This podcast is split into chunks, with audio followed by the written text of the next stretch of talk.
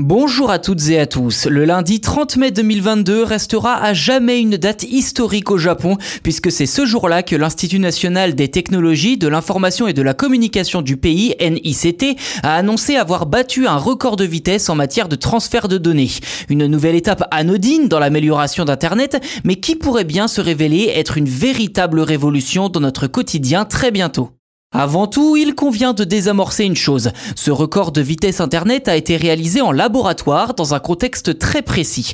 L'avantage, c'est qu'il a également été obtenu en utilisant des technologies déjà existantes dans les réseaux de fibre optique actuels.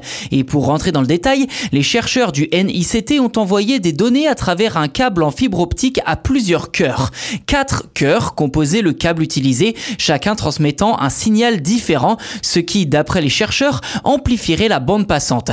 De cette manière, c'est très exactement 1,02 pétabits par seconde qui a pu être transféré, soit 1020 terabits ou encore 127 500 gigas de données à en croire les chercheurs, le tout sur une distance de 52 km. Et pour vous donner une image, cela permettrait à des pays comme le Portugal ou encore la Suède, qui comptent environ chacun 10 millions d'habitants, de fournir du contenu vidéo en 8K à chacun de ses citoyens en simultané.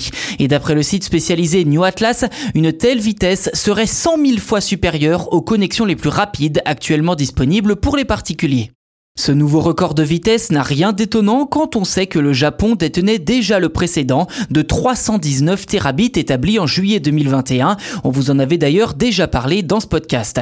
Ce qui est le plus impressionnant en revanche, c'est que le NICT a réussi en moins de 12 mois à tripler les capacités de la bande passante.